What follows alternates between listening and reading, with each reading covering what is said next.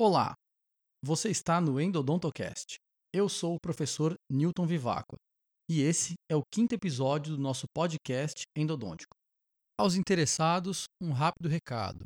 Agora, no dia 20 de agosto, iniciaremos a quarta turma do curso de mestrado para especialistas da São Leopoldo Mandique, em Fortaleza, no Ceará. As informações de todos os cursos estão num link aqui nas notas do episódio. Para esse segundo semestre, estamos com turmas abertas para os cursos de aperfeiçoamento, especialização, cursos de imersão em endodontia na área de obturação termoplastificadora e mecanização. Antes de iniciar o nosso assunto de hoje, eu gostaria de agradecer ao ouvinte Carlos Henrique Rezende, endodontista em Catalão, Goiás, pelo bate-papo que tivemos sobre sugestões de temas para os próximos programas. Fica aí o meu abraço. Se vocês quiserem deixar também a sua sugestão, críticas ou opiniões, é só entrar em contato pelas redes sociais ou e-mail. Está tudo aqui, como sempre, nas notas anexas. Hoje teremos um capítulo muito especial. Será o nosso primeiro episódio com convidados. Então, vou deixar a nossa convidada se apresentar pessoalmente. Olá, meu nome é Flávia Darius Ivacqua, sou dentista, especialista e mestre em endodontia e atualmente fazendo doutorado também nessa área. Sou natural de Blumenau, Santa Catarina, onde fiz minha graduação há 10 anos atrás. Hoje moro em Fortaleza, onde até semestre passado lecionava em duas instituições de ensino superior, uma no interior e outra na capital. Leciono também em cursos de pós-graduação, além de atender em consultório particular.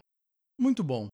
Pois, professora, seja muito bem-vinda ao nosso podcast como a primeira entrevistada onde hoje discutiremos um tema muito interessante: o ensino da endodontia na graduação. Mas eu gostaria de separar essa entrevista em duas partes, onde na primeira falaremos sobre a sua experiência prévia à docência e depois, na segunda parte, sobre a sua experiência durante a docência. Então, gostaria que você nos contasse um pouco sobre como foi o ensino endodôntico na sua graduação. Bom, minha endodontia na graduação seguiu os moldes da grande maioria das instituições, realizada de maneira bem conservadora, tradicional e sem grandes artefatos tecnológicos. A boa e velha endodontia manual, cheia de radiografias e buquês de cones de obturação. Posso dizer que não era uma das minhas disciplinas preferidas. Na verdade, na época da endodontia laboratorial, sentia verdadeiro pavor. Porém, já na parte clínica, comecei a achar mais interessante e relativamente mais fácil, ou com menos pressão. Tive alguns incidentes perigosos, como quando minha seringa de vidro, cheia de hipoclorito, estourou no rosto do meu paciente. Lembro-me disso até hoje. E depois de formada, como foi a escolha da endodontia como especialidade para você? Assim que me formei, comecei a trabalhar numa unidade básica de saúde em alguns consultórios fazendo clínica geral.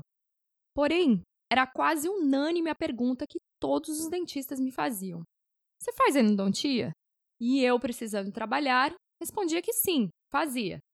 Tinha plena noção das minhas limitações. Sabia somente o que havia aprendido na graduação. E que hoje vejo que era só um pequeno aperitivo em relação a tudo que somei nesses 10 anos. Não era culpa da minha instituição, pois hoje, estando do outro lado, entendo que o tempo é pequeno, os ensinamentos são muitos e as diretrizes curriculares estão otimizando e reduzindo cada vez mais as cargas horárias. Além disso, ainda falta interesse por parte do aluno, medo, insegurança, amadurecimento. Mas a minha insegurança e falta de treino na época eram inversamente proporcionais à quantidade de endodontias que me apareciam para executar. E assim, Fui entendendo que poderia tirar proveito disso se eu soubesse fazer aquele procedimento de uma maneira melhor e mais otimizada. Nascia assim a futura Flávia, especialista em endodontia. Esse seu relato é muito comum entre os alunos dos nossos cursos de pós-graduação. Alguns estão no curso porque gostam, mas a grande maioria está porque precisa muito da especialidade no dia a dia clínico. E como você escolheu o local da sua especialização? Bom, Newton, optei por fazer a especialização em uma instituição diferente daquela que havia feito graduação. Fiz isto no intuito de somar conhecimento, aprender coisas novas, técnicas novas, que viessem a agregar e desmistificar essa especialidade. Acertei em cheio. Ricardo Ferreira é o nome dele. Um professor com conhecimento clínico como poucos, calmo, paciente e o mais importante, convicto da endodontia que fazia e ensinava. Confesso que se fizesse hoje a mesma especialização, tudo seria diferente. Aproveitaria mais, atenderia mais e não tiraria os meus olhos do microscópio operatório em hipótese alguma. Mas são coisas que só a maturidade nos contempla mais tarde, infelizmente. Durante a especialização, viria a conhecer um outro mestre, que mais tarde viraria o meu marido. Mas isso é um capítulo à parte, que merece um episódio inteiro ou vários, né, professor? E então, a partir daí, iniciou-se o capítulo Ceará na minha vida. Como foi esse início docente nas universidades cearenses? E qual foi a sua percepção na época em que chegou, visto que a sua experiência prévia veio de tão longe? A instituição onde eu lecionava no interior foi minha primeira experiência com o ensino e veio logo cedo, no meu segundo mês de mestrado, tendo sido até hoje um grande aprendizado. Entrei nessa instituição como a segunda professora de endodontia, aonde no mesmo processo seletivo também entrou o terceiro professor. Quando conheci esse centro universitário, fiquei realmente surpreendida com a qualidade das instalações, o tamanho das clínicas, quantidade de equipos dispostos em três clínicas enormes, laboratórios e salas de aula. Uma grata surpresa para uma catarinense recém-chegada em Fortaleza, em sua primeira experiência docente no sertão central do Ceará. A docência já era um desejo desde os tempos da graduação e hoje é minha grande paixão. Agora nos conte um pouco sobre o ensino da endodontia nessa graduação. Ela era diferente daquela que você havia aprendido na sua época? Bom, Apesar de toda a boa estrutura disponível na instituição onde ensinava, eu me deparei com uma endodontia que ainda perpetuava aquela que eu havia aprendido nos meus tempos de graduanda. Entendam, eu não estou desmerecendo de forma alguma esta endodontia, pois ela me salvou por longos quatro anos antes de eu me especializar. E nem estou dizendo que uma é certa e a outra errada. Mas hoje eu vejo a endodontia de forma muito mais avançada, usufruindo de tecnologias que estão bem mais acessíveis, tornando a técnica mais palpável e previsível. Assim, dentro deste pensamento e entendendo a diferença que a evolução endodôntica fez na minha vida profissional, foi que eu pensei em democratizar tudo isso. Eu queria que o meu aluno conhecesse, usufruísse e se beneficiasse de todos os avanços que a endodontia galgou nesses últimos anos. Me incomoda profundamente ensinar alguma coisa que eu não acredito ou não pratico. Isso em tudo, não só na odontologia. Quero que o meu aluno entenda que, se for na graduação, na pós-graduação ou em meu consultório, o entendimento da especialidade sempre será o mesmo. Acho que chegamos no ponto crucial da conversa porque acredito que isso deva acontecer em muitas instituições pelo país. Professores mantendo a endodontia da graduação sem qualquer equipamento para auxílio do procedimento. Por exemplo, como um aluno de graduação pode aprender endodontia sem utilizar localizador foraminal se sabemos que é impossível aferir o comprimento do conduto radiograficamente? Esse com certeza será um bom tema para discutirmos em outro dia. Enfim, o que se fez em seguida? O desafio foi lançado, mas neste momento apenas em minha mente.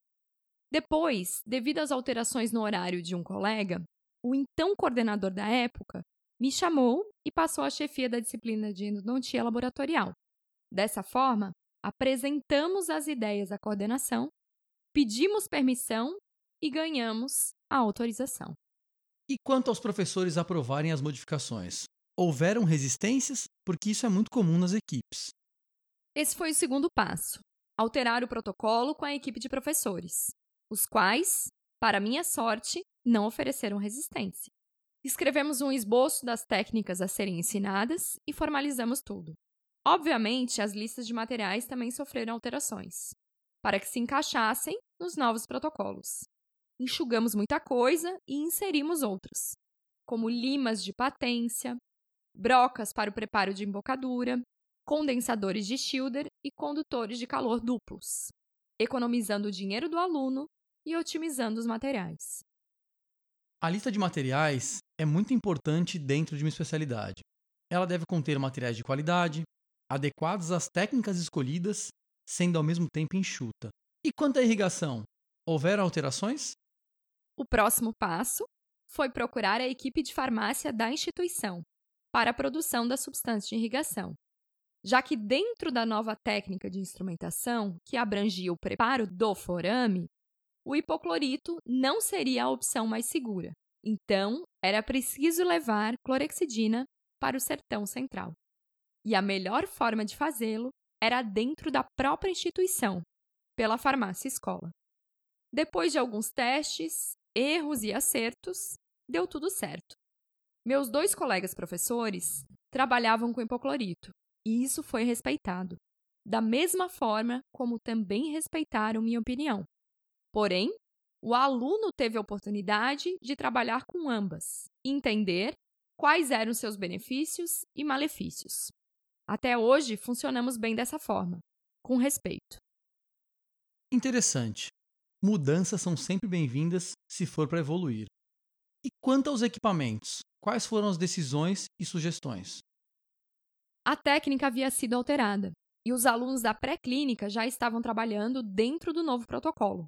Mas, concomitante a isso, os alunos dos semestres mais avançados, já na clínica, não participavam das aulas dos semestres anteriores e estavam alheios a essas mudanças. Mas, como também mereciam ter acesso e usufruir disso tudo, decidimos adquirir os localizadores foraminais. E, honestamente, sabemos que não existe endodontia sem eles, não interessando seu limite de trabalho. Agora sim, temos o controle da odontometria na clínica. Agora sim, começamos a falar a mesma linguagem e a entender que o aluno, quando bem treinado, com embasamento científico, pode sim acompanhar uma especialidade que anda a passos largos. Isso já faz alguns anos. E depois, essas evoluções continuaram? Depois de dois anos e meio na instituição, eu deixei a pré-clínica. Estava com trabalhos em Fortaleza o que me impossibilitaram ficar três dias na instituição do interior. Meu colega, professor Diego, assumiu a chefia e continuou o que havíamos começado. Porém, após alguns semestres, já mais sedentos, almejávamos motores elétricos para instrumentação. Isso mesmo, queríamos que a graduação tivesse acesso à mecanização. E eles vieram. Quatro motores de última geração novinhos, para que os alunos de uma graduação do sertão do Ceará tivessem acesso à forma mais avançada de se realizar a endodontia.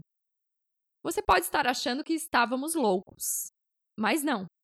A endodontia mecanizada foi apresentada aos alunos que já haviam passado pelo laboratório dentro dessa nova formação e que já estavam na clínica por pelo menos dois semestres. Ou seja, já faziam os procedimentos endodônticos com o uso de localizadores foraminais, porém, a instrumentação ainda era com o uso de gates e realizada de forma manual. Certo. E como você trabalhava esse treinamento com os alunos antes do uso clínico em pacientes? Os alunos adquiriram um conjunto de limas de um determinado sistema, realizei o treinamento laboratorial com dentes extraídos onde aprenderam a também manusear o motor elétrico. Somente os alunos que cumprissem estes requisitos poderiam, mediante o aval do professor, realizar a instrumentação de forma mecanizada na clínica. Quanta evolução em dois anos e meio, não é? Que resposta você obtinha dos alunos que passavam por essas experiências? Isso foi o melhor de tudo. Os alunos vibrando, adorando fazer endodontia procurando casos de molares para aprender e treinar cada vez mais. Essa foi a grande mudança. Esse foi o grande presente. A graduação se apaixonou pela endodontia. E isso se refletia e se reflete até hoje na quantidade de alunos que buscam a pós-graduação nesta especialidade. Este sempre foi meu sonho e objetivo: proporcionar ao aluno o que de melhor a odontologia pode oferecer, para fazê-lo vibrar e sonhar com a escolha feita. Assim, quando ele chegar na pós-graduação, somente refinar, treinar, evoluir mais, utilizar de outros sistemas, técnicas mais avançadas ainda e poder ser um verdadeiro especialista, não um clínico geral melhorado. Resumindo, a graduação hoje trabalha com ampliação foraminal, aferindo com localizadores foraminais, irriga com cloretina gel, utiliza técnicas avançadas para obturação e ainda tem a opção de usar motores elétricos? Esqueci de alguma coisa? Tem mais alguma novidade? Tem sim. Hoje, após três anos e meio, vejo muitas coisas boas. Meu colega Diego montou a Liga da Endodontia, onde os alunos discutem artigos, elaboram aulas e apresentam trabalhos em jornadas e congressos. A instituição esse ano já dispõe de raio-x digital e está pleiteando um microscópio, o qual, tenho certeza, um dia virá, assim como tudo o que conseguimos até hoje. Realmente foram mudanças expressivas na forma de ensinar endodontia. Não é à toa que alguns te chamam de Santa Catarina e deusa da endo. Há poucos dias dessa gravação, você pediu demissão dessa instituição. Você gostaria de falar sobre isso? O que você leva de tudo que passou lá? O que levo disso tudo? Que você não pode se acomodar. Você não pode se acostumar ou somente perpetuar alguma coisa por ser mais confortável. Mudanças exigem esforço, muito esforço e trabalho. Mas quando você consegue efetivamente mudar alguma coisa e tem prazer em tudo isso, é porque valeu a pena toda a jornada e todos os percalços no caminho. E hoje sou muito grata a esta instituição, a esta história, aos meus colegas de trabalho, José Avelino Portela, Diego Lima, ao coordenador da época, Jorge Fiamengue, a você, meu marido, que me apoiou todo esse tempo e contribuiu com muitas ideias e materiais, e principalmente aos meus alunos, que me estimulavam e estimulam até hoje a continuar sempre primando pelo bom ensino, pela busca do melhor dentro daquilo que podemos oferecer. Por tudo isso, brindemos a endodontia avançada possível, sim, na graduação. Bom, finalizando a nossa conversa, eu queria agradecer demais a sua presença, trazendo para todos que nos ouvem uma aula sobre evolução endodôntica. Desejo boa sorte na sua nova jornada e espero poder continuar contando com a professora em nossos cursos de pós-graduação, onde a endodontia avançada sempre foi e sempre será ensinada aos nossos alunos. Obrigado, professor, pelo convite. E eu queria deixar aqui um grande abraço a todos os meus colegas professores da Instituição Unicatólica de Quixadá, a qual deixei na semana passada, e principalmente um grande abraço e um beijo a todos os meus alunos que lá ficaram, principalmente ao último semestre que está se formando. Muito obrigada. Eu é que agradeço. Não se esqueçam de acessar o endodontiaavançada.com, me adicionar nas redes sociais e deixar a sua avaliação deste podcast lá na iTunes Store ou no seu aplicativo preferido. E após a nossa primeira entrevista, vamos encerrando, desejando aos graduandos que nos ouvem o ensino de uma endodontia avançada. Um abraço a todos e até o próximo episódio.